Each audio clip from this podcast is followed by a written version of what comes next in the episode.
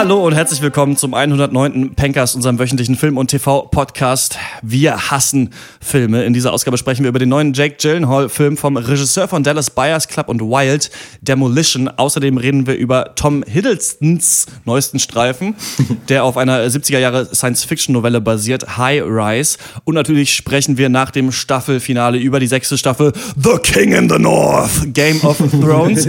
mein Name ist äh, Christian Eichler und wie immer rede ich mit dem außergewöhnlichen Horst Lukas Diesel. Schönen guten Tag. Äh, dem auch sehr tollen Malte Springer. ah, ja, dir auch einen guten Tag, Christian. Und dem noch viel besseren Max Urle von Raison. Da ist er, jo.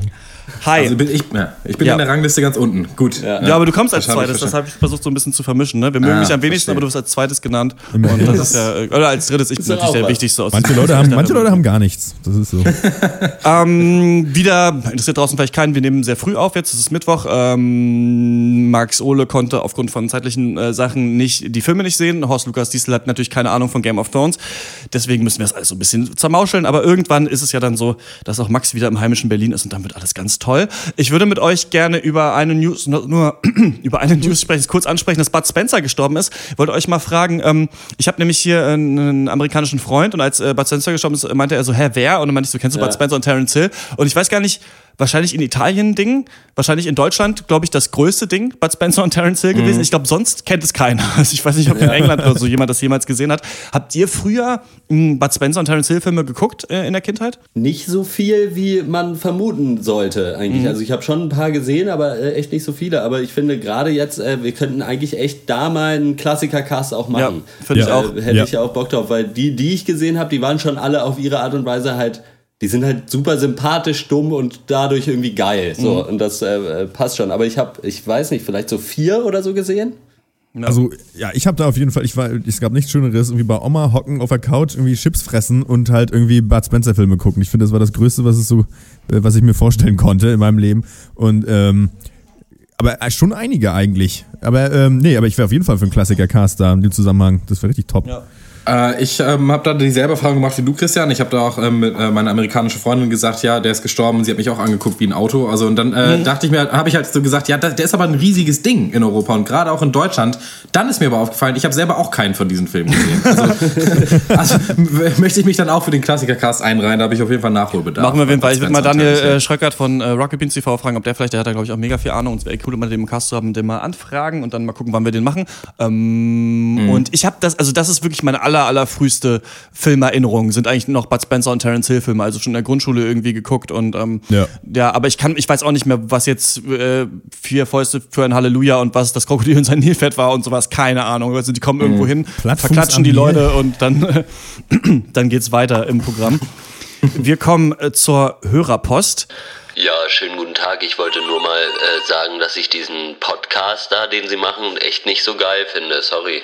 Äh, okay, alles klar. Äh, dann äh, danke auf jeden Fall fürs Feedback, gell? Ja, tschüss. Was für ein Vollidiot. Wie kann man so wenig Ahnung von Filmen haben?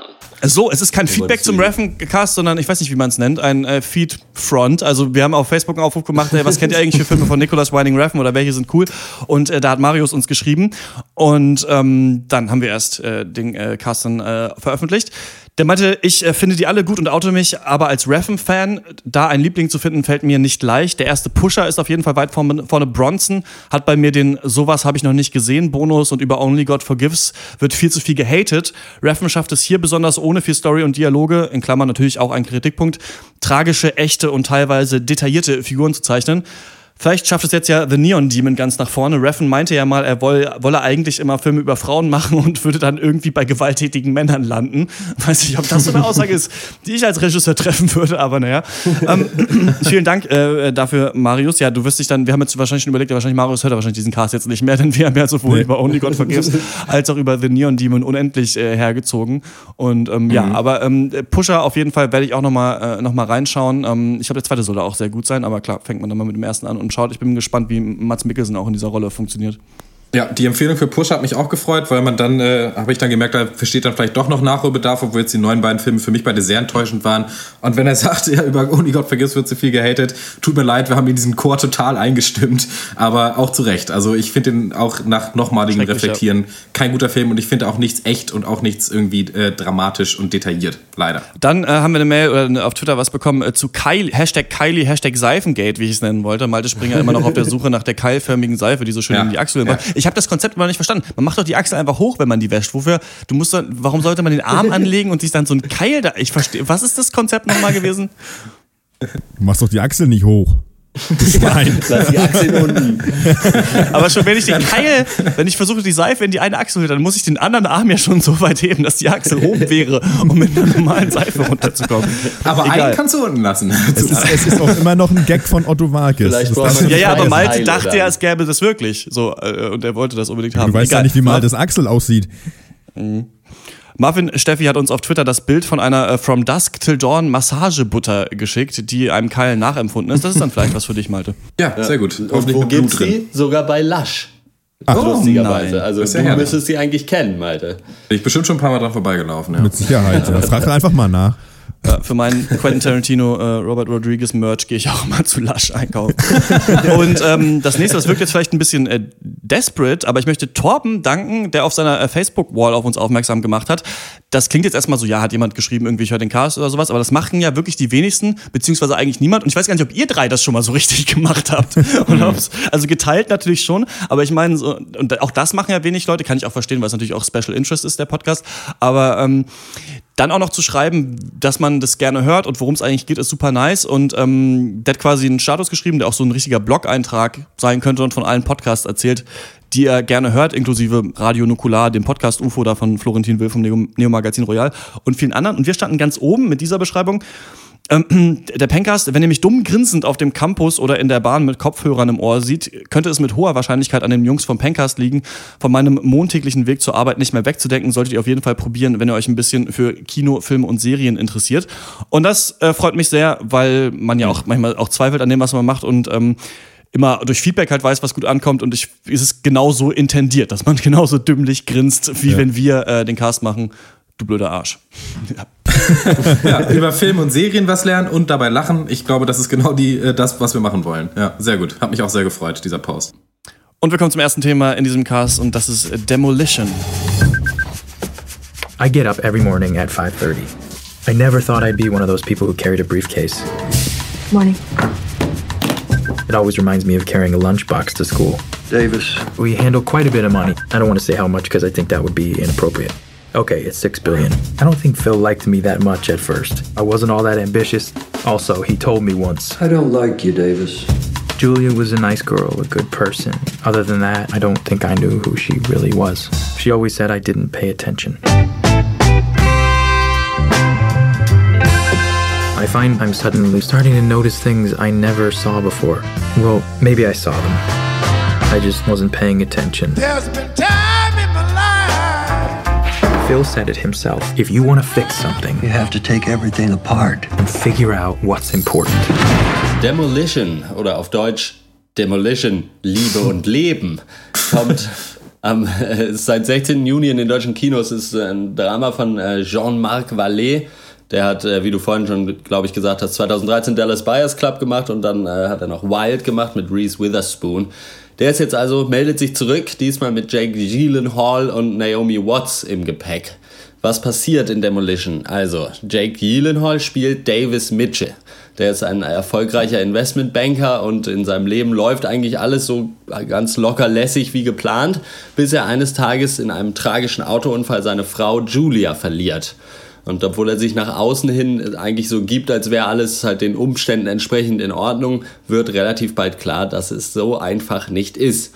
Er fängt an, ellenlange Briefe an den Kundenservice eines Automatenaufstellers zu schreiben, in denen er nicht nur informiert, dass in dem Automaten im Krankenhaus seine M&Ms stecken geblieben sind, sondern obendrein noch seine innere Gefühlslage offenbart. Und gleichzeitig entwickelt er so, also wird so ein bisschen verrückt, denkt man, oder weiß man nicht genau. Er entwickelt auf jeden Fall einen Tick, dass er alles, was nicht funktioniert, in seine Bestandteile zerlegt, was die Besitzer der entsprechenden Gegenstände natürlich nicht sonderlich erfreut. So befindet sich Davis mit seinem Leben quasi im freien Fall. Irgendwie der Job ist dann nicht mehr sicher und der Vater von Julia ist mächtig sauer, weil Davis halt nur Scheiße baut, anstatt seine tote Ehefrau vernünftig zu würdigen. Eines Tages meldet sich dann aber dieser Kundenservice in Form von Karen, die wird von Naomi Watts gespielt, äh, zurück. Äh, die sagt, dass seine Briefe ihn, äh, sie irgendwie angesprochen haben und die beiden lernen sich über Umwege nach einigem Hin und Her kennen. Die Frage ist dann natürlich, kann Karen Davis, Davis, Davis, oh Gott, wieder zurück auf die gerade Bahn bringen? Wie geht man mit plötzlichem Tod um? Hat Demolition euch kalt gelassen wie Eis aus dem Foreigner-Song? Oder ist er reingekommen wie eine Abrissbirne, wie der besungene im entsprechenden Lied von Miley Cyrus? Dem Film sind nicht wirklich Vorschusslorbeeren vorausgeeilt, hatte ich das Gefühl. Also dafür, dass es von John Mark Valley ist, der das Buyers Club gemacht hat und dann auch Wild Wild äh, ist irgendwie untergegangen in unserer Oscar-Besprechung im letzten Jahr. Ähm, habe ich auch nicht so viel, ich auf so Reisefilme, ich weiß auch nicht, da bin eine Frau geht wandern, ich weiß auch nicht so, aber vielleicht ist es auch generell der Sexismus in mir, der dann, wenn da, wenn da jetzt irgendwie, weiß ich nicht, wer äh, Tom Hardy geht wandern, hätte ich vielleicht geguckt, keine Ahnung. Ähm, soll, soll gut sein, ich werde den, glaube ich, irgendwann nochmal nachholen. Ähm, Demolition hatte ich nur den Trailer gesehen, ich verfolge natürlich aufmerksam, für welche Projekte Jake Gyllenhaal sich entscheidet, weil da viel Gutes dabei war in den letzten Jahren, hatte ich das Gefühl, Prisoners, Enemy, ähm, Nightcrawler fand ich super und ähm, dachte ich, okay, mal gucken, was er mit Demolition macht. Der Trailer sah relativ cheesy aus, ein bisschen oberflächlich und deswegen dachte ich, okay, das wird bestimmt nicht so toll. Dann hattest du, äh, Horst, vorher so geschrieben, ah, der kann aber doch einiges, der Film. Und das war für mich ein echt schwieriger Film, muss ich sagen. Ich will mal so eine Dichotomie aufmachen, über die wir selten reden. Wir benutzen das eigentlich immer synonym, aber mir ist schon länger klar, dass es nicht das gleiche ist, und zwar Story und Plot.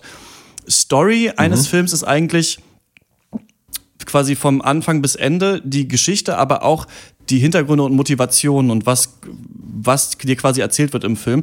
Das, was du aber siehst an Handlung, ist der Plot. Und das kann natürlich auch durch Rückblenden erzählt werden. Ne? Also wenn es normalerweise ja. A, B, C, D, E ist und es noch einen Background gibt, dann fängst du vielleicht bei C an, machst dann eine Rückblende auf A und so weiter. Und das ist quasi das, was der Zuschauer sieht, der Plot. Und ich fand bei Demolition ein bisschen schwierig, dass sich das eins zu eins geglichen hat, finde ich. Also dass der Film nicht viel mehr dem Zuschauer zumutet als das, was du auf dem Bildschirm siehst. Und da muss ich sagen, bin ich ewig nicht reingekommen in den Film. Also das wirkte für mich total aufgesetzt. Ich dachte immer, ich gucke einen Film. Ich gucke ja einen Film, in dem Jake Gyllenhaal so tut, als würde ihn der Tod seiner Frau nicht interessieren. Und dann ähm, wurde auch alles hunderttausendmal wiederholt. Also er macht was kaputt, er macht was kaputt, Leute finden es komisch, er macht was kaputt, Leute sagen, er macht was kaputt. Jemand sagt, du musst alles kaputt machen. Dann sagt er, ich habe nur alles kaputt gemacht, weil du gesagt hast, ich soll alles kaputt machen. Dann gibt es tausend Rückblenden auf seine Frau, irgendwie so alle fünf Minuten.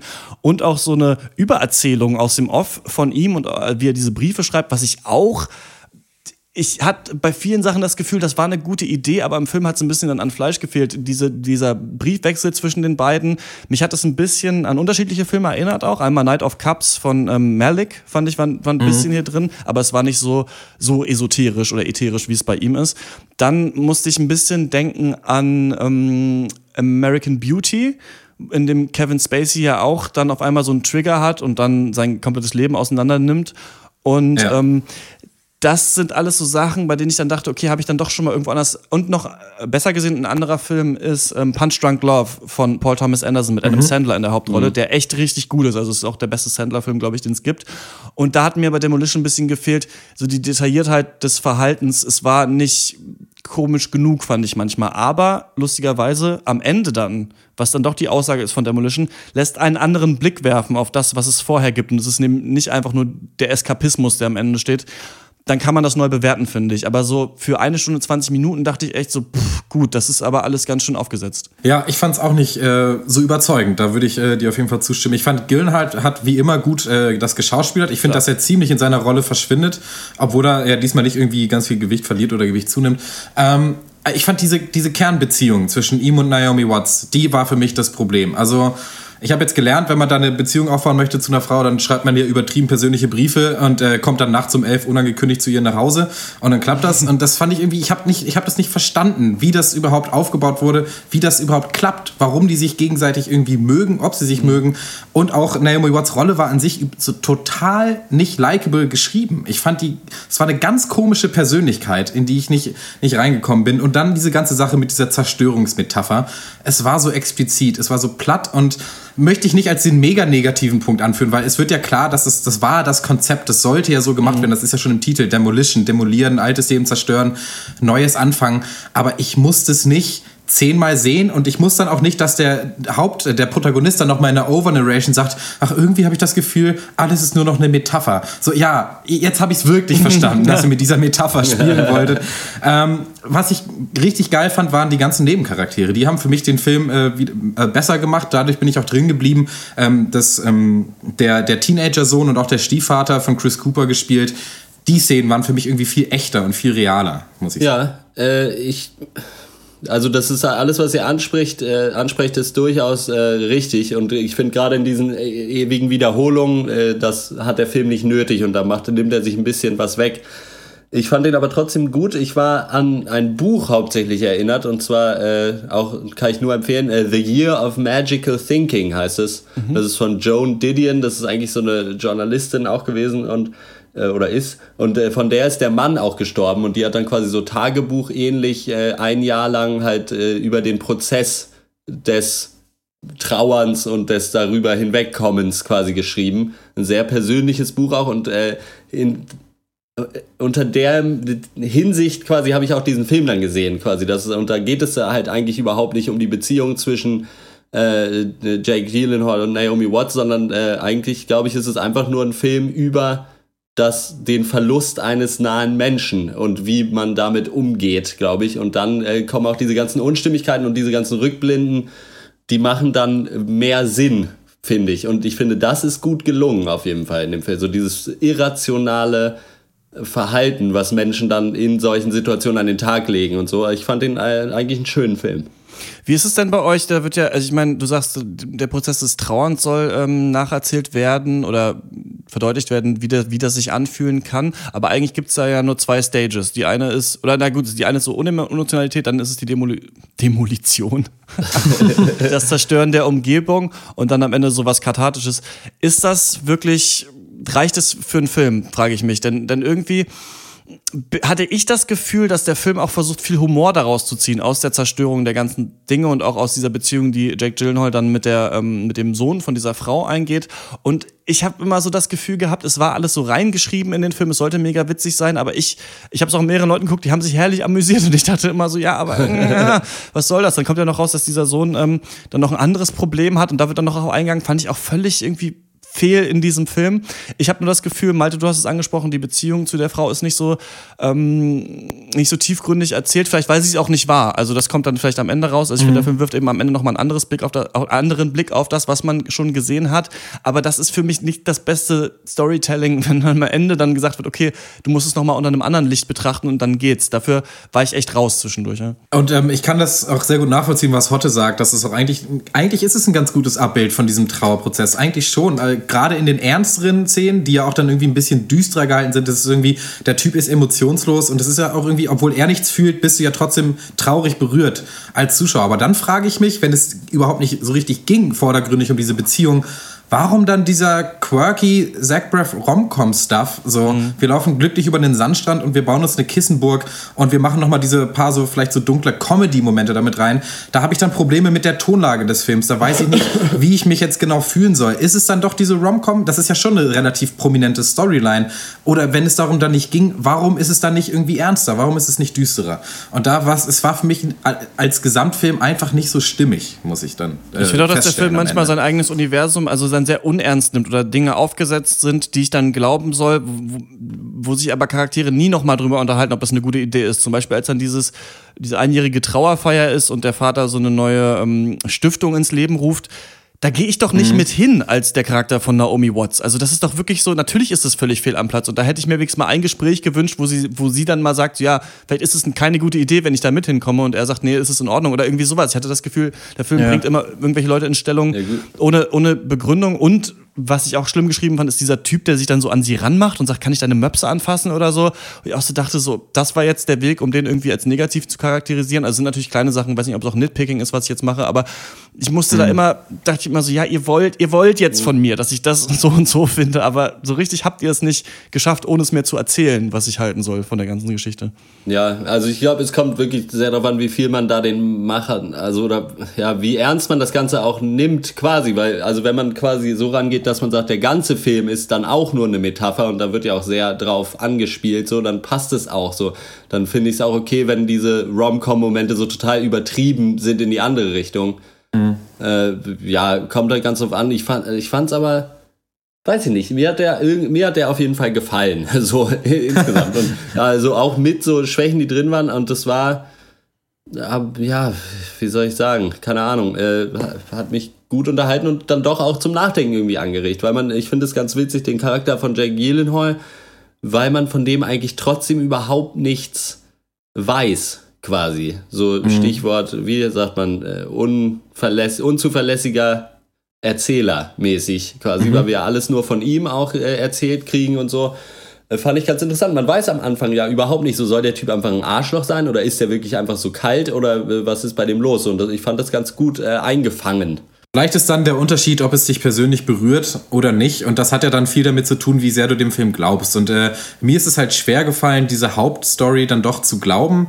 Ähm, mehr in diesen kleineren Szenen halt. Chris Cooper muss ich nochmal rausstellen, der hat das sehr gut verkörpert, diesen Stiefvater, weil ich dem hast du die Trauer wirklich aus ja. jeder Pore angesehen. Ähm, war eine sehr, sehr intensive Performance. Der war ja auch schon in American Beauty da. Stimmt. Eigentlich in einer, in einer ähnlichen Rolle eigentlich. ähm, und auch wenn diese Probleme von diesem Teenager-Junge dann auch ein bisschen Klischee auf aufgesetzt waren, fand ich auch diese Dialoge zwischen ihm und, und Jake, äh, dem Schauspieler, ich weiß jetzt nicht, wie der Mitchell heißt er, ähm, die fand ich dann irgendwie da, da, war ich dann auch emotional berührt. Da war ich dann drin und da, die fand ich irgendwie sehr schön und sehr intim. Und das kann ich mir gut vorstellen, dass da so ein, so ein blöder Freund von Mutti dann irgendwie dann äh, diese, also so fängt er an und dann, äh, dann schafft es aber doch eine Beziehung zu diesem Kind aufzubauen. Das hat mir dann gefallen. Aber ja, genau, für mich ist halt dieser Kern des Films für mich nicht glaubwürdig genug.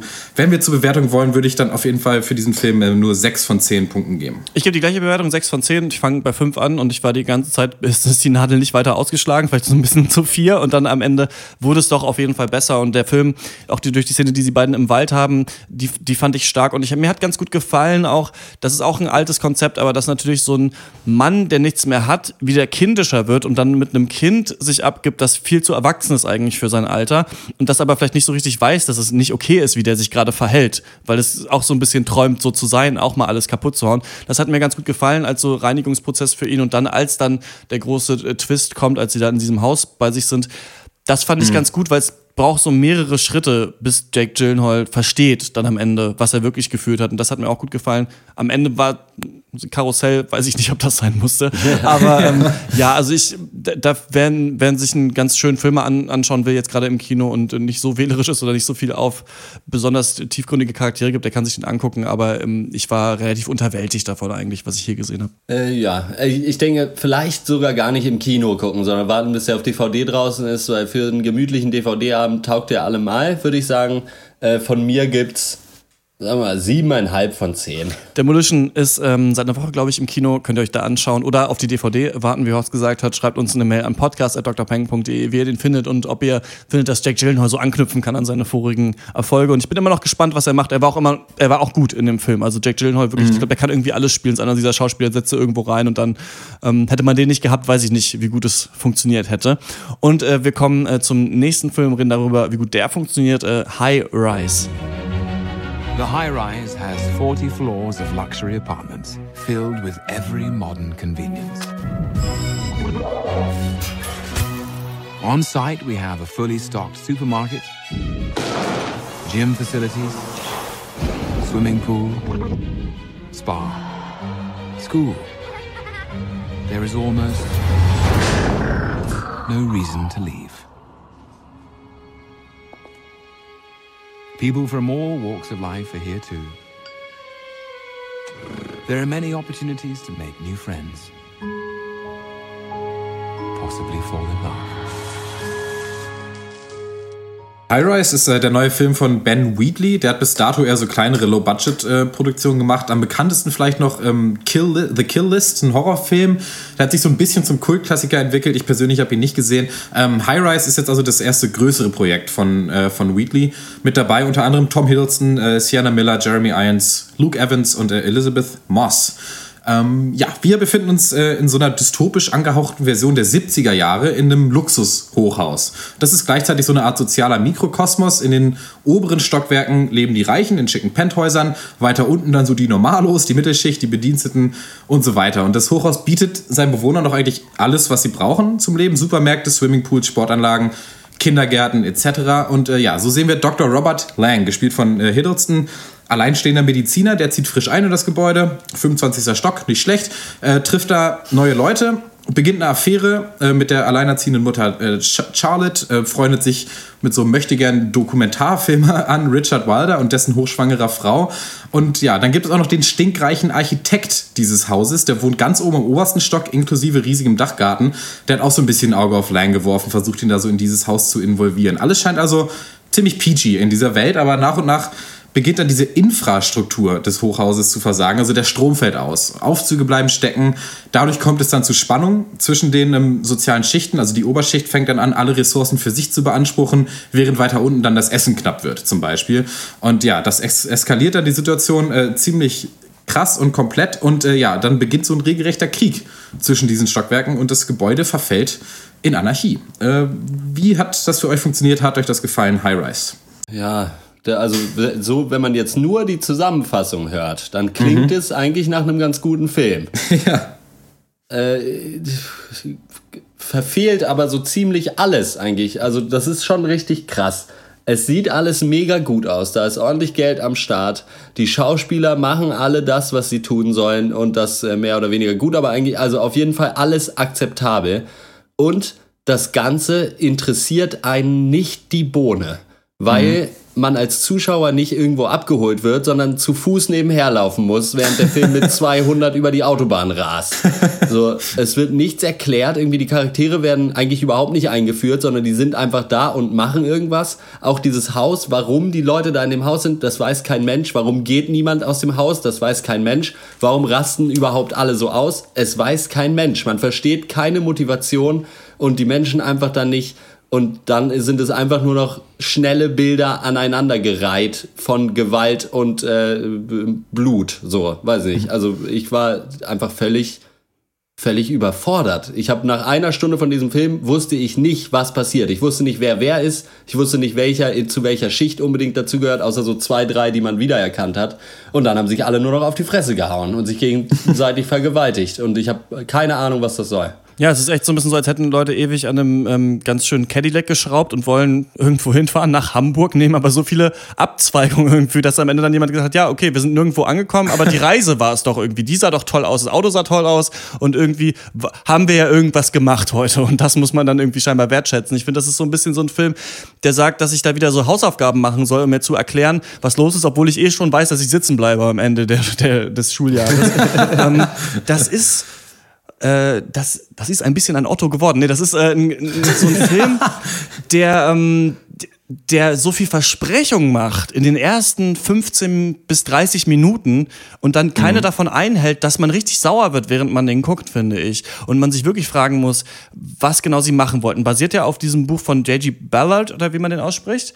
Ähm, Ja. Und da habe ich mir dann mal die äh, Zusammenfassung dazu durchgelesen. Das Buch habe ich nicht gelesen. Und es soll ja darum gehen, dass aufgrund von so Klassendifferenzen, die erst relativ nichtig sind, also die Kinder dürfen nicht in diesen Pool, die verschiedenen Schichten anfangen miteinander Krieg zu führen. Das wird immer krasser. Angeblich ist dieser Krieg auch darüber, wer die Aufzüge benutzen darf oder wer an die Vorräte kommen darf. Und dann entscheiden die sich dafür, also gehen irgendwann so auf in diesem Kampf, dass sie das Hochhaus nicht mehr verlassen wollen.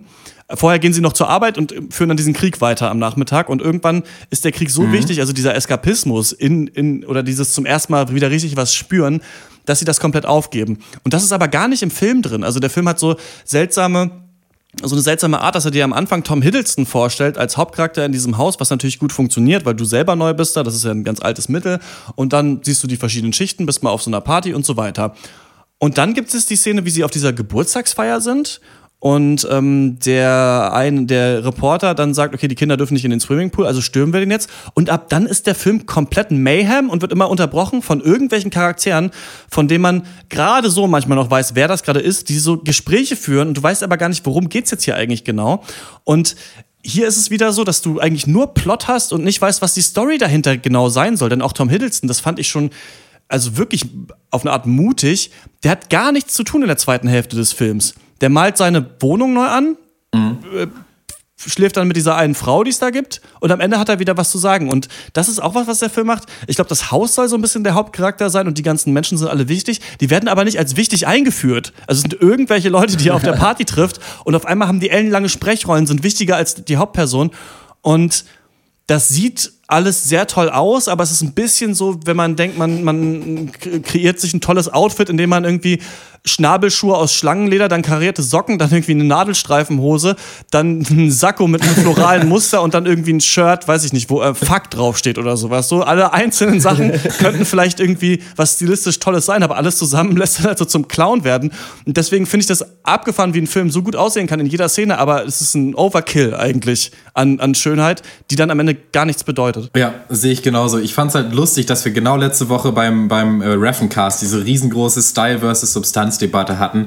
Und dann kommt echt High Rise um die Ecke und lässt so Only God Forgives eigentlich aussehen wie eine Naturdoku. Also, ich fand den echt ätzend, diesen Film. Das Wort habe ich, glaube ich, noch nie in diesem Cast benutzt, ähm, weil er nicht nur keinen Spaß macht und auch keinen machen soll, sondern er hat mir einfach Freude am Leben geraubt. Ich saß, ich war einfach nur noch betäubt und wollte, dass es vorbei ist.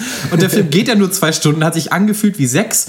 Ähm, ich wäre nicht halb so abgestumpft und desinteressiert gewesen an diesem Film, wenn er vernünftiges Worldbuilding betrieben hätte. Ja. Das ist, glaube ich, mein Hauptkritikpunkt, weil klar zeigt er dir, wie es in diesem Hochhaus vonstatten geht. Das schon. Aber warum ist dieses Hochhaus denn überhaupt so ein krass isolierter Mikrokosmos?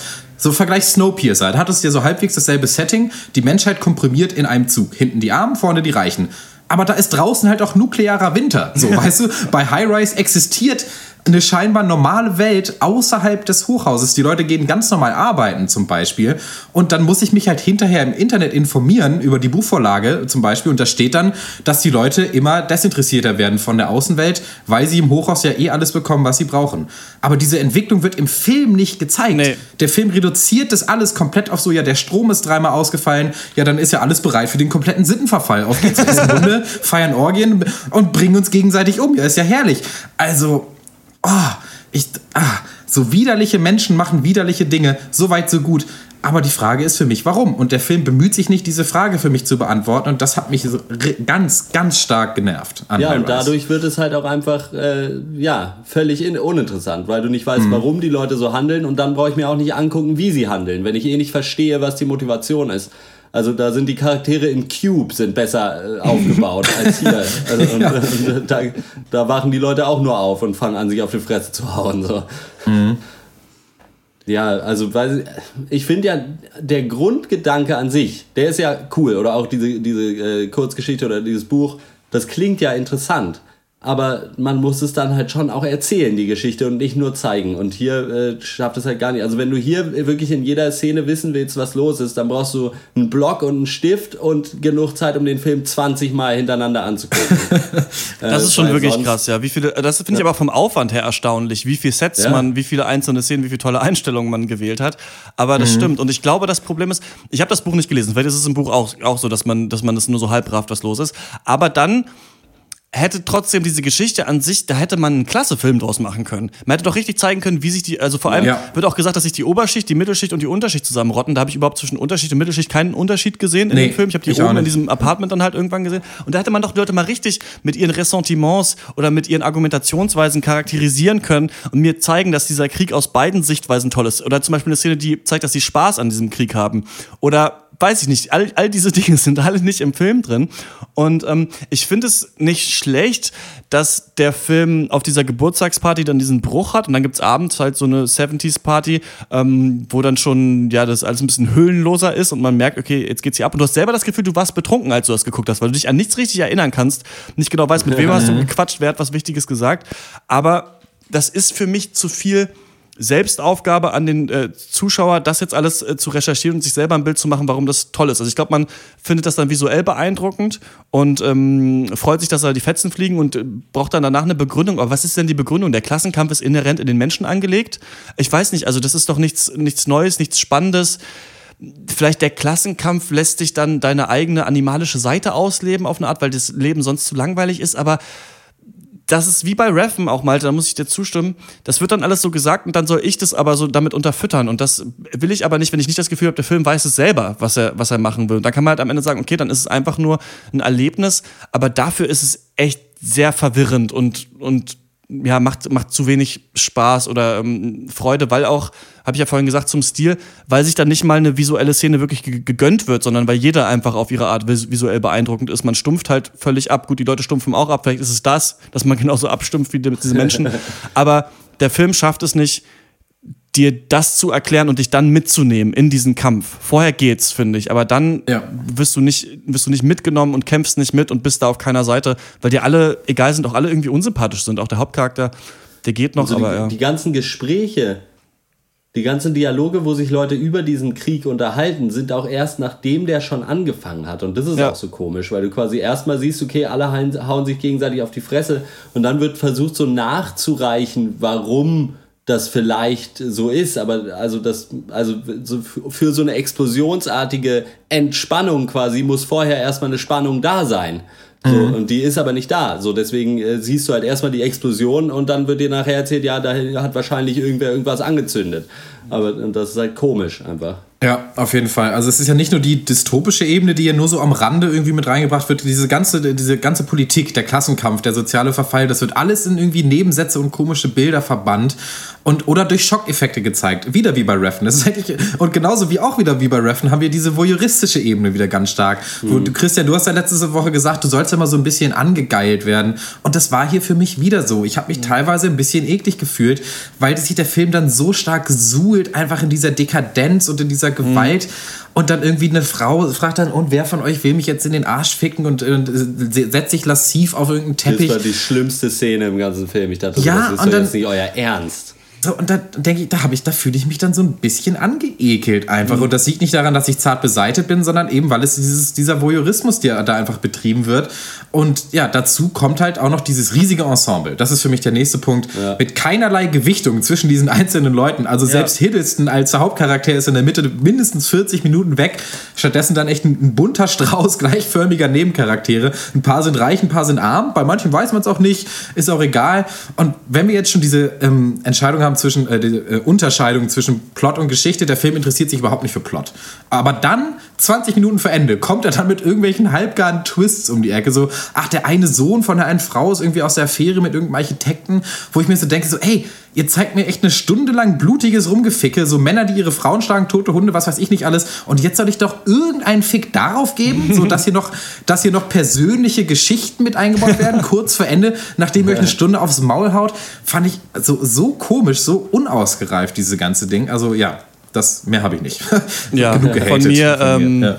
Drei von zehn für High Rise. Echt eine starke Enttäuschung. Der Trailer war toll. Ich habe immer Lust auf sowas. Ich habe immer Lust auf Kammerspiel, Sci-Fi. Tom Hiddleston mag ich total gerne. Ich finde, er hat es gut gemacht. Aber da kann man nichts noch gegeneinander aufrechnen und sagen, ja, die Schauspieler waren gut in dem. Klar, ich glaube, ich habe ein bisschen das Gefühl, einmal, dass dieser Film auch erdacht wurde in so einem komischen Hochhaus, wo sie nicht raus durften und sich einfach so viele Charaktere überlegt haben, dass sie dann nicht mehr wussten, wohin damit. Und ich glaube auch, dass der Regisseur jedem einzelnen Charakter gesagt hat, du spielst die Hauptrolle in diesem Film, denn so haben die sich alle verhalten. Und das ja. ist echt, also das muss ich noch mal kurz sagen, das ist so seltsam, wenn dieser, also wie sich auch nicht gehalten wird an Charakterisierung. Dieser Architekt ist da, der thront über allem und auf einmal sehe ich ihn dann in der, im Gespräch in der Küche mit irgendwie seiner Frau und noch einer ja. Frau, die vorher überhaupt nichts zu sagen hatten in mhm. dem Film und alle rauchen rundrum und er ist auf einmal gar nicht mehr, thront gar nicht mehr über allem. Also das ohne eine Entwicklung vorher aufzuzeigen, also wirklich verwirrend. Ich hatte auch, habe auch echt mich gefreut, als er dann irgendwann vorbei war.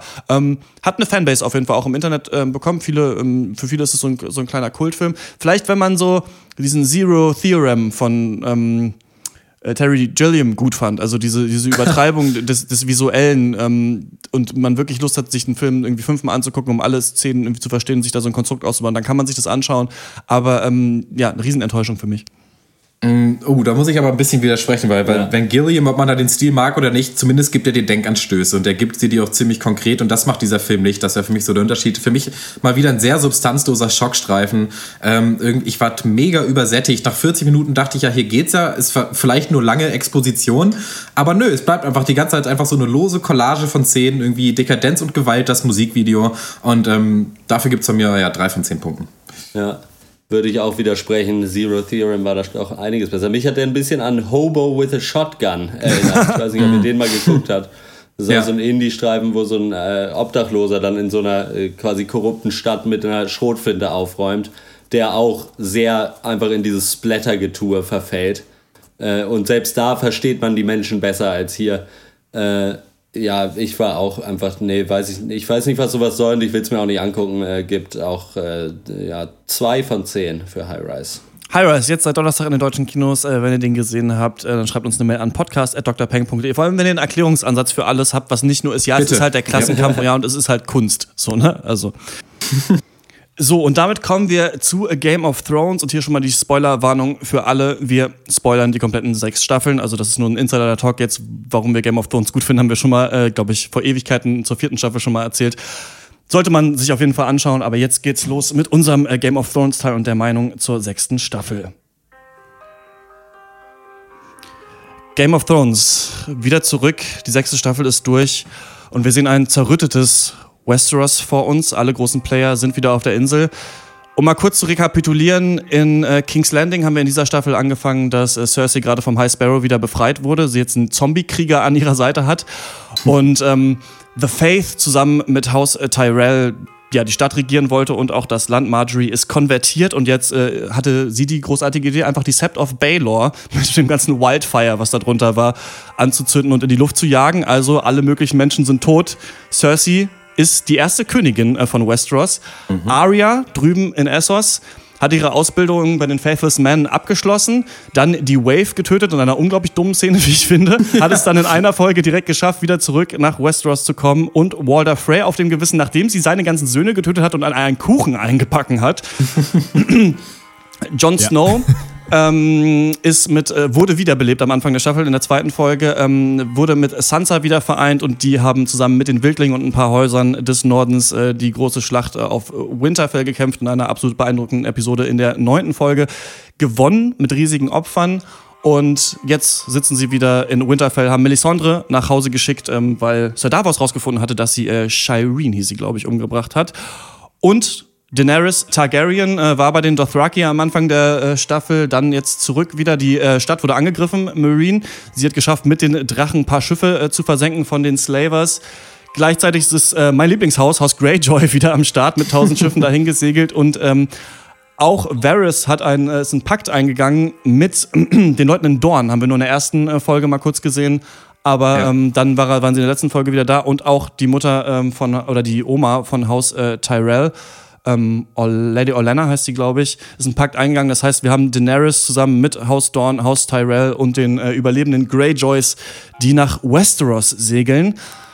Wenn man mit euch über Game of Thrones redet, ist es immer so, dass wir am Anfang der Staffel mh, oder ihr habe ich das Gefühl oft dann sagt, okay, nee, ist nicht mehr cool, kann man nicht mehr gucken, es nervt total und am Ende dann gesagt wird, nee, war doch ganz geil. Letzte Staffel war aber schlechter als die anderen und die Frage ist halt, ist es in dieser Staffel wieder so oder nicht bei euch? Genau wieder so. Also es ist auch, ähm, aber ich glaube, dass die Folgen auch immer besser werden gegen Ende. Das ist, ich weiß nicht, ob das nur ein persönliches Gefühl ist oder nicht, oder worauf man auch mehr steht. Vielleicht steht man mehr auf die, ähm, auf die Gewalt oder auf die Kampfszenen oder auf die Action oder da, auf die Plotpoints, äh, kann sein. Aber für mich ist jetzt Game of Thrones in den letzten zwei bis drei Folgen eigentlich zum ersten Mal richtig das geworden, von, also was ich immer wollte, dass es ist. Weil halt sie wieder das wieder total zusammengezogen haben. Du hast eigentlich nur noch drei Hauptlager, die jetzt um äh, einen Thron kämpfen oder vielleicht auch gegen die White Walkers. Und du hast endlich mal die richtige Gewichtung von Haupt- und Nebencharakteren. So, ähm, so Arya zum Beispiel, die kriegt nicht mehr drei Szenen in jeder Folge. Brienne kriegt nicht mehr fünf Szenen in jeder Folge. Das wird dann auch mal äh, elliptischer erzählt, da wird mal was ausgelassen, da wird nicht jede Reise gezeigt, nicht jeder Weg. Und dadurch können sie sich wieder die Zeit nehmen für richtig lange und richtig beeindruckende Szenen. Und das finde ich halt herrlich. Ähm, ich, meine Empfindung ist ähnlich. Ähm, es ist, ich weiß nicht, ich finde, klar, sie haben es am, Ende wieder angezogen, aber das Schöne ist auch, dass es, das habe ich ja auch schon mehrfach gesagt, dass es mir mittlerweile auch egal geworden ist, weil ich bin kein, ich bin wirklich kein Fan, weil ich finde, dass ähm, diese, äh, diese Serie einfach qualitativ nicht gut genug ist, also was das Künstlerische angeht. So klar, wir haben halt in dieser neunten Folge halt eine, eine toll inszenierte Schlachtszene gehabt. Ich finde ansonsten aber oft so, ähm, was so die Kameraarbeit und so weiter oder Cinematografie angeht, finde ich, das ist einfach, sieht vieles einfach scheiße aus und das finde ich nach wie vor so. Ich finde, dass schauspielerisch da viel auf der Strecke bleibt mitunter und ähm, ja, deswegen ist es, kann es mir egal sein. So, das ist ganz schön und deswegen äh, kann man aber eben aber auch auf, auf Basis dieser Geschichte eben auch sich auch mehr freuen, wenn dann mal äh, viele Sachen passieren. Und ich finde den Wechsel oder diese Wende jetzt ganz gut, mehr hin zum Event-Kino, äh, weil das lasse ich mir dann gerne schmecken. So, das ist für mich in Ordnung. Ähm, ich habe ja auch die Bücher nicht gelesen. Insofern, wie gesagt, kann ich da auch nicht anfangen zu haten, dass da irgendwas, dass es irgendwelche Sprünge gibt oder irgendwelche Sachen nicht passieren, so wie ich sie mir vorgestellt habe. Ähm, und in, ja, ich kann nicht so nur äh, das Fazit ziehen, ja, gerne weiter so. Ach so, natürlich. Finde Ähm, ich in Ordnung. ist äh, Bran natürlich zurück. Äh, Er wurde der neue. Wie heißt er? Three-Eyed, Three-Eyed Raven wurde von Benjamin Stark, der zurückgekommen ist, gerettet und geht jetzt wieder unter die Wall und hat jetzt rausgefunden, dass Jon Snow, wie die große Fantheorie ist, äh, schon seit Jahren vorhergesagt hat, der Sohn von Lyanna Stark ist und der Vater ist äh, höchstwahrscheinlich Rhaegar Targaryen, damit ist Jon Snow der Song of Ice and Fire selbst und vielleicht auch der rechtmäßige Erbe auf den Thron in Westeros. Ich weiß nicht, ob er, ob dafür eine, tatsächlich eine Ehe geschlossen werden muss, aber jetzt ist auch eh da einfach Cersei Lannister, die überhaupt gar keinen Claim auf diesen Thron hat. Also Ja. das ist alles egal. Ähm, ich bin riesen Game of Thrones Fan. Ich finde das richtig cool und ich habe auch, ich bin dazu auch noch stärker gekommen, weil ich mir immer die Recaps von äh, Sexy Cripples auf YouTube, äh, Wolf und Kim Speer angeguckt habe und die sind halt noch noch viel größere Nerds und das hat mir gefällt mir immer sehr, weil die nicht nur die Serie so von außen sehen, so wie wir das manchmal betrachten, so ja, das war jetzt cool, das war scheiße, sondern einfach auch wirklich in dieser Welt denken und sich wirklich überlegen, welche Handlung könnte welche politischen Konsequenzen haben und auch sehr, sehr viel noch wissen, auch mit der Geschichte von Westeros vertraut sind und so weiter. Und ähm, das hat mir immer sehr viel Spaß gemacht, auch drüber nachzudenken. Ich finde, Game of Thrones hat das Taktieren verloren, einfach abgelegt, eigentlich fast mit der fünften Staffel. Es werden wenige wirklich intelligente Gespräche geführt. Es wirkt manchmal wie ein bisschen Laientheater. Ich weiß nicht, wenn äh, Tyrion Lannister da sitzt mit Grey Worm und äh, Miss Sunday und sagt, erzähl mal einen Ja. Joke und trink mal was und sowas. Da ist es schon manchmal ein bisschen äh, cringe-worthy. Wie heißt das auf Deutsch? Unangenehm, vielleicht das zu gucken. Ein bisschen peinlich. Einfach, man ist ein bisschen peinlich beim Fremdschämen, vielleicht auch ein, auch ein Wort. Ich finde aber, dass Game of Thrones sich jetzt gesagt hat, okay, also die hatten ja, haben, haben mit dem ähm, mit Martin sich zusammengesetzt und sich überlegt, okay, also er hat wahrscheinlich gesagt, okay, das passiert, das passiert, das passiert. Und das wird jetzt einfach so abgehandelt. Und dadurch wirkt es ein bisschen unauthentischer, finde ich. Da kriegt einfach mal irgendwer ein Messer in den Bauch. Und ich finde diese ganze, auch wie Sansa und Jon Snow miteinander reden, das hätte man früher über zwei Staffeln aufgebaut, diese neue Beziehung Ja. von denen. Das wird jetzt einfach in vier Folgen gemacht. Das heißt, es bleibt was auf der Strecke, aber was ich Ja. richtig gut finde, ist, dass sie nicht sagen, wir ziehen die Serie jetzt noch ewig, sondern einfach sagen, wir machen weniger Folgen. Nächste Staffel äh, wird ja sieben Folgen angeblich haben, die letzte fünf und knallen einfach das Budget rein. Und jetzt habe ich wirklich das Gefühl, als wäre es von den Leuten geschrieben, die die Fanfiction vorher gemacht haben. Und dann ballert Cersei einfach so die, die Sept Ja. von Baelor kaputt und dann sitzt sie auf dem Thron in ihrem schwarzen Kostüm, so ein bisschen Ja. wie die schwarze Königin aus Fantagirom, war ich dran erinnert. Aber Ja, wenn man richtig, ja. irgendwie gewillt ist, da einfach mal mitzugehen und sich das jetzt einfach mal abzuholen und zu sagen, okay, dann geht's jetzt halt ab, dann, dann laufen jetzt eben die Stränge zusammen, dann ist es jetzt so und dann ist es jetzt einfach höheres äh, Entertainment, finde ich gut. Und ich muss sagen, die zehnte Folge mit diesem Lied, was ich gerade hier im Hintergrund äh, gespielt habe, äh, In the Light of the Seven heißt das, glaube ich. Ich dachte wirklich, es wäre von Max Richter, als ich es gehört habe, weil es sehr ähnlich klang. Ähm, da hat man noch mal inszenat inszenatorisch was Neues versucht, finde ich. Also das fand ich war ein großer Bruch, dass wirklich mal so ein Stück, was nicht in der Welt gespielt wird, ne? Also wie es gab ja bei der Red Wedding dieses Reigns of Castamere, was gespielt wurde von tatsächlichen Musikern, sondern mal sowas aufzubauen, das fand ich irgendwie richtig cool, dass sie sich das gegönnt haben. Und ich glaube, man muss ein bisschen Abstand davon nehmen, dass alles logisch in dieser Welt jetzt verortbar ist und äh, Sinn ergibt, sondern einfach denken, okay, und jetzt gibt's halt einen richtigen Battle und jetzt geht's einfach los. Und das finde ich ähm, gut an der Serie. Ja, finde ich auch. Und man ist ja irgendwie auch stark versucht, über diese neunte Folge viel zu reden, weil diese Battle-Szene ja so unglaublich beeindruckend war. Ich fand die zehnte beeindruckender, muss ich sagen. Und diese Anfangsszene eben, die dann kulminiert in dieser äh, Sprengung des Gebäudes, ähm, da habe ich auch gemerkt, da haben sie wirklich mal was Neues probiert. Es gab noch nicht diese Verbindung von Musik, von einer extrem lang ausgespielten Handlung, auch ohne Zwischensequenzen dann zu anderen Storylines, sondern wirklich die ersten zehn Minuten haben sie sich gegönnt, das in der Komplettheit zu zeigen, diesen Plotpoint. Äh, Und auch mit der, ähm, mit der Kameraarbeit, das fand ich da viel ansprechender. Ich glaube, die letzten beiden Folgen hat ein Regisseur gemacht. Ja, das und war der immer, hat, glaube ich, ein Regisseur für zwei Folgen diesmal. Ja. Okay. Genau, und der hat auch, glaube ich, sonst auch nur noch eine andere gemacht. Und diese drei sind die drei höchst bewerteten äh, Folgen aller Zeiten. Habe ich so gelesen im, im Internet. Weiß nicht, ob es genau stimmt. Aber Ja. da merkt man, dass sie vielleicht jetzt auch, klar, vielleicht ein bisschen tiefe cutten, aber dafür auch so diesen künstlerischen Anspruch mit reinkriegen. Und was mich auch wieder reizt, ist einfach die Tatsache, dass sie es zu Ende bringen müssen Ja. jetzt. Dass, es, dass ein Ende in Sicht ist. Und Ja. weil ganz ehrlich, das hätte man auch für mich auch schon äh, vor zwei Staffeln machen können. Ich finde äh, weiterhin, dass Daenerys am Ende Ja. der vierten Staffel auch schon hätte rüberfahren können über dieses Meer. Und da sie nicht noch diese extra drei Umwege, äh, die hätte es eigentlich nicht mehr gebraucht. Und nochmal die Dothraki und nochmal dies. Ähm, und jetzt müssen sie es zu Ende bringen. Und jetzt gibt es nur noch, jetzt haben sie das ausgedünnt, das, das Charakterfeld. Jetzt gibt es nur noch diesen Hauptkonflikte. Ich finde das geil. Ich glaube, das, das könnte nochmal ein richtig ein Grand Final werden für diese Serie.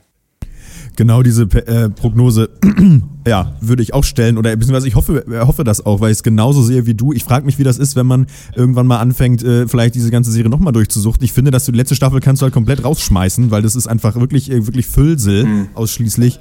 Und ähm, aber ja, jetzt ist jetzt ist es einfach vorbei. Jetzt ist Butter bei die Fische. Das ist herrlich. Das ist ein herrliches Setup. Ähm, ich fand, äh, ja, als man dann irgendwann schon geschnallt hat, okay, gleich fliegt hier alles in die Luft, als man schon die Fässer gesehen hat, da habe ich mich schon gefreut. Äh, herrlich. Äh, endlich kracht's. Ähm, Dazu natürlich auch noch dieser, dieser Selbstmord des Sohnes Ja. von Cersei. Auch wieder wunderbar dramatisch. Irgendwie jetzt ist Ja. die Kacke richtig am Dampfen. Ich finde das, ach nee, das ist einfach, ja gut, hat man jetzt auch lange genug drauf gewartet. Aber ja, genau, das wünscht man sich dann doch von, oder wünsche ich mir dann von so einer Serie. Ähm, ach ja, gut. Aber ich muss auch sagen, ich fand es in dieser, diese Staffel vielleicht äh, war für mich aber auch eine der besten, kann ich wohl sagen. Also ich hatte das hier nicht so oft, äh, dass ich diesen krassen Upturn gefühlt habe. Das war vielleicht, glaube ich, nach, bei der zweiten Folge oder so einmal so. Ansonsten zwischendurch hat mich diese Staffel, hat es wirklich geschafft, mich eigentlich dabei zu halten. Und ich hatte eigentlich immer Bock. Und ähm, ich glaube, dass diese, wie du schon gesagt hast, Christian, dass man mal gesagt hat, so hier, okay, Martin, du sagst jetzt mal grundlegend, was äh, ist vielleicht so die Stützpfeiler an und wir schreiben den Rest drumherum, hat der Sache eigentlich gut getan und äh, fertig. Ja. Ich finde halt, dadurch hast du eine schöne Serie, die sich eben entwickelt. Also ich glaube, relativ wenig in meiner Erinnerung ist so in Staffel 3 oder so passiert. Ich glaube, ich fand die vierte mit am stärksten, weil ich fand, da haben sie es perfekt verbunden, dass es große Sachen gab, wie zum Beispiel der Tod von Oberyn Martell. Eine meiner Lieblingsszenen ist, wie Littlefinger da die, die eine da in diese, dieses Loch tritt aus, Ja. aus Ja. der Erie raus. Ähm, ich finde aber, ich bin eigentlich kein nicht der riesigste, der größte Fan davon, dass, dass jetzt nur noch äh, Sachen explodieren oder sowas und dann ist Game of Thrones für mich eine gute Serie. Ich find's, ich hoffe Nö. schon, dass noch mal ein bisschen auch an Dialogen gefeilt wird. Was ich noch euch fragen würde als letztes ist, ich sehe das politische Feld gar nicht so angespannt mehr jetzt. Denn eigentlich ist es doch so, Cersei sitzt jetzt auf dem Thron, also hat er Haus Lannister um sich. Jamie wird davon nicht so viel halten, wenn man seinem Blick trauen kann. So, ne? Also man weiß gar nicht, ob er noch auf ihrer Seite ist. Okay. Aber sonst können sich doch alle anderen jetzt verbinden. Also außer, außer Euron Greyjoy, der da noch sitzt und irgendwie die Insel haben will. Aber ich sag mal so, die kommt, Daenerys kommt jetzt rüber, ne? fährt nach Dorn. So, das heißt, sie hat irgendwie Haus Dorn, die hat Haus Tyrell die hat diese ganzen Unsullied, Dothraki und was nicht alles für irgendwelche Leute Ja. da. So, dann kann die doch eigentlich einen Pakt mit Jon Snow machen, der ja auch nur und die müssen ja eigentlich miteinander reden können. Irgendwie Jon Snow sagt, okay, du hast Drachen so, wir haben das her. Cersei ist scheiße, lass die mal umkloppen, dann haben wir das Reich und dann kämpfen wir gegen die White Walker. Ich weiß nicht genau, wo jetzt noch wo es am größten jetzt kriseln könnte, weil eigentlich alle Bösen, die es noch gibt, sind doch jetzt eigentlich alle weg. Kann natürlich sein, dass irgendwie, dass sich dieses Heer aufsplittet von Daenerys, weil es da unterschiedliche Machtansprüche gibt oder so. Aber ähm, eigentlich sind die doch politisch, ist doch eigentlich alles relativ im Reinen, oder? Oder meint ihr, Jon Snow und Daenerys können sich nicht vertragen wegen irgendwas? Ich sehe das eigentlich auch so, dass es relativ klar abgesteckt ist jetzt, wie diese Politik gerade äh, da ist ähm, in dem Universum. Ich finde, also meine Prognose ist, dass ähm, Daenerys muss noch einmal auf den Thron, auf jeden Fall, und Cersei wird relativ schnell abdanken. Und dann könnte es, kann ich es mir sehr gut vorstellen, dass es dann rüberschwenkt von nicht mehr politisch, sondern zu den White Walkern. Dass die dann vielleicht das der Hauptfeind Ja. werden und dann müssen sie sich halt verbünden und gegen einen gemeinsamen Feind kämpfen und äh, was dann am Ende vielleicht auch zu Frieden führen kann, den wir ja so noch nie hatten in Game of Thrones. Vielleicht ist es ja weniger äh, das Game um den Throne und mehr das Game gegen die White Walker jetzt in den letzten Staffeln. Das äh, könnte ich mir auf jeden Fall gut, sehr gut vorstellen. Ja, ist für mich auch die Frage, ob es überhaupt die große Schlacht um King's Landing sozusagen geben wird, ehrlich gesagt. Also, ähm, jetzt mit Cersei als Königin, ich weiß nicht, weißt du, ich kann mir auch vorstellen, dass die vielleicht einfach eher umkommt, weil, weiß ich nicht, sie und Jamie, weiß ich nicht, kollektiven Selbstmord begehen oder was weiß ich was oder keine Ahnung, was passiert. Weil ähm, ich, ich sehe sie jetzt nicht als Königin in so einer starken, in so einer guten Machtposition eigentlich, dass da irgendwer Bock hätte für sie zu verrecken. Ähm, außer jetzt vielleicht The Mountain, Zombie Mountain, ähm, Zombieberg, weiß ich nicht. Äh, Mal, mal schauen. Also ich bin auch gespannt, aber ich denke auch, jetzt äh, ist eigentlich mal vorbei, vielleicht mit dem krassen Ränkegespiele. Jetzt äh, sind die Fronten ein bisschen klarer abgesteckt, müsste könnte für auch angenehme Erzählgeschwindigkeit sorgen, hoffentlich. Ja, wäre mal was ganz Neues irgendwie, ne? Aber mal gucken, wie viele Leute da noch ähm, draufgehen und welche Allianzen da geschmiedet werden. Ja, ich kann mir vor allem nicht vorstellen, dass Cersei in der Welt, die R.R. Martin aufgemacht hat, irgendeinen Rückhalt aus der Bevölkerung hat. Ja, ich meine, sie hat ja immer noch diesen Nein, Claim, nein. dass der König halt noch ein Baratheon ist. Die sind ja alle tot, außer dieser eine Gendry oder wie der heißt, der irgendwann mal in Staffel 2 weg, mit so einem Boot weggefahren ist, da von Stannis. Stannis Lager, keine Ahnung, wo der hängt. Jon Snow vielleicht ein Claim. Daenerys kann halt ankommen und sagen, ich bin Targaryen so. Das waren die eigentlich rechtmäßigen König, Könige so. Also weiß ich auch nicht, was sie da machen will. Ich bin gespannt, ob Lena Headey das hinkriegt, das zu spielen. Ich fand es ein bisschen. Also ich fand's cool, so wie das war, aber wie es geendet hat, dachte ich mir, war ein bisschen campy eigentlich auch, fand ich. Also, aber mal schauen, wie das, wie das wird. Und Qui-Burn oder wie der heißt. Das ist auch ein komischer Typ. Aber ähm, ja, also interessant auf jeden Fall auch die Entscheidung in der letzten Folge, da wirklich komplett, also so viele Charaktere auszurotten. Und da- das finde ich aber ganz geil, muss ich sagen, dass man zwei Staffeln lang aufbaut, dieses The Faith und Haus Tyrell und sonst Ja. was, die einfach alle wegsprengt. Weil mit sowas hätte ich auf jeden Ja. Fall auch nicht gerechnet. Das ist ein bisschen wie die Red Wedding auch, ne, auf eine Art, Ja. so, dass man einfach so einen kompletten Ja. Story, Story-Strang auflöst. Gut, das war es von uns äh, zu Game of Thrones. Wenn ihr die Serie gesehen habt, wovon ich ausgehe, ist ja wirklich die absolute meistgeschaute Serie und die, die man, wo man auch sofort gespoilert wird, ey. Man muss echt Montag, eigentlich montags morgens das schnell gucken, sonst kann man sich eigentlich nicht mehr im Internet bewegen. Denn mittlerweile auch Spoiler in den Titelbildern von Sachen und sowas ist, glaube ich, nur noch, nur noch The Walking Dead hat so ein bisschen Resonanz, dass auch manchmal ein Artikel geschrieben wird, der bei mir in der Timeline auftaucht, so, weil es da scheinbar auch noch äh, viele gibt, die das schauen. Ähm, schreibt uns eine Mail an podcast.drpeng.de. Dann ähm, kommen wir zur Abschlussrunde. Was hat uns sonst popkulturell oder anderweitig bewegt diese Woche? Ich war, das äh, war schon vor einer Woche, ich habe es im letzten Cast nicht gesagt, ich war beim Filmquiz im Conner Island in äh, Leipzig. Ich weiß nicht, ob man es Conny Island aussprechen Na. muss, weil das ist ja das Richtige. Äh, aber ich denke immer dann so Fake-Sachen muss man aussprechen wie Connewitz, also Conner Island. Deswegen sage ich auch Bon Iver und nicht Bon Iver. aber egal, das ist ein anderes Thema. ähm, und ich dachte so, ey, Leute, ich mache einen Film-Podcast. So, ne? Ich habe irgendwie jeden Film gesehen in den letzten drei Jahre. Da muss ich doch abräumen. Und dann ist es erstmal so, dass es erstmal 5 Euro Eintritt gekostet. Dann ähm, hat, war man nicht in Teams, sondern man konnte einfach so reinrufen. Und dann wurde, wurde gesagt, okay, jetzt machen wir Audioquiz. Und dann wurden einfach so Audioschnipsel aus Filmen vorgespielt. Natürlich alles in deutscher Synchro. Und dann war es halt dann, dann irgendwie Spy oder ich weiß auch nicht, so ganz schlechte Filme auch. Und ich habe fast äh, geschafft, ähm, Hateful Eight zu erkennen, weil irgendwer Red Rock gesagt hat. Und dann waren so Leute, das waren echt die überkrassen, oh, lustigerweise waren die auch alle dick, die da gewonnen haben, fand ich ganz witzig, äh, so Film-Nerds, die scheinbar so do, sich jeden Film, den es wirklich gibt, auf Deutsch mehrfach angesehen haben und alles kennen. Und wir sind dann bei der Pause irgendwann gegangen, weil es einfach nur nervig war, weil wirklich alles immer erkannt wurde nach fünf Sekunden. Nur bei äh, Leviathan habe ich es fast geschafft, als der dann gezeigt wurde, dachte ich, ah, das ist der Junge, die haben gerade Sex im Keller. Ah, fuck, ist es doch. Und dann hat jemand Leviathan gerufen und dann war meine Ehre auch gekränkt. Dann gibt's ähm, Oh. ein Chrome-Plugin WikiWand heißt das. Das ist ganz cool, kann man installieren. Dann sieht Wikipedia aus wie eine moderne Seite und nicht, nicht jede Zeile ist nicht irgendwie acht Meter lang.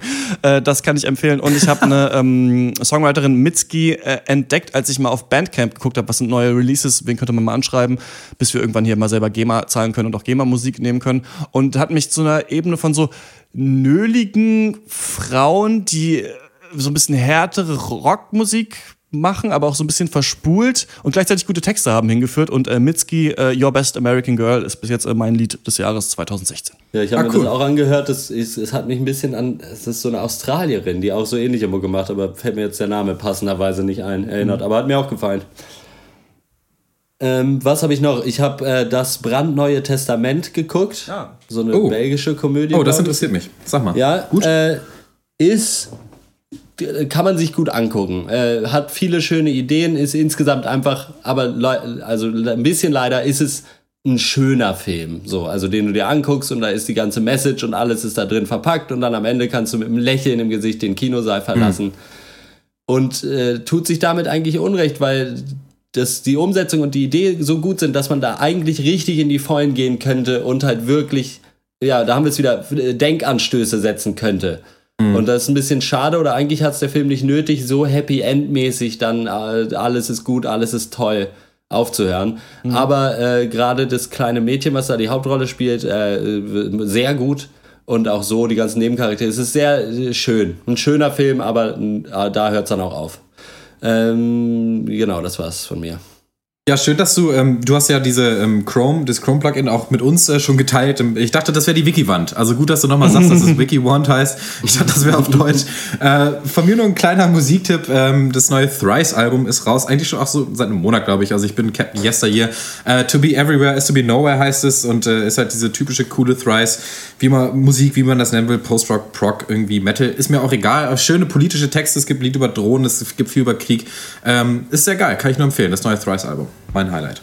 Alles klar, das war's für diese Woche. Wir hören uns wieder im 110. Pencast. Da sprechen 110, wir über 110 über äh, Green Room äh, The Assassin und wir machen ein kleines Quiz zu Filmen, die wir schon vor Ewigkeiten besprochen haben, aber die jetzt erst in den deutschen Kinos anlaufen, im Guten Morgen Oper-Segment. Ihr findet uns auf Facebook unter facebook.com slash der Pencast. Da könnt ihr immer auf dem Laufenden bleiben, weil wir da alle Casts und auch auf Duties posten. Außerdem freuen wir uns äh, über euer Feedback. Jede Woche diskutieren wir das ja gerne im Podcast. Schreibt uns eine Mail an podcast.drpeng.de oder auf Twitter at der Pencast. Und wenn ihr den Cast mögt, empfiehlt ihn gerne weiter, wenn ihr Leute kennt, die Bock hätten auf so einen Film-Comedy-Podcast. Wir freuen uns über neue Hörer. Und ihr könnt uns auch unterstützen auf patreon.com slash der Pencast. Da hört ihr dann auch immer die neuen Off-Duties äh, schon früher. Das war's von uns. Bis zum nächsten Mal. Ciao. Ciao.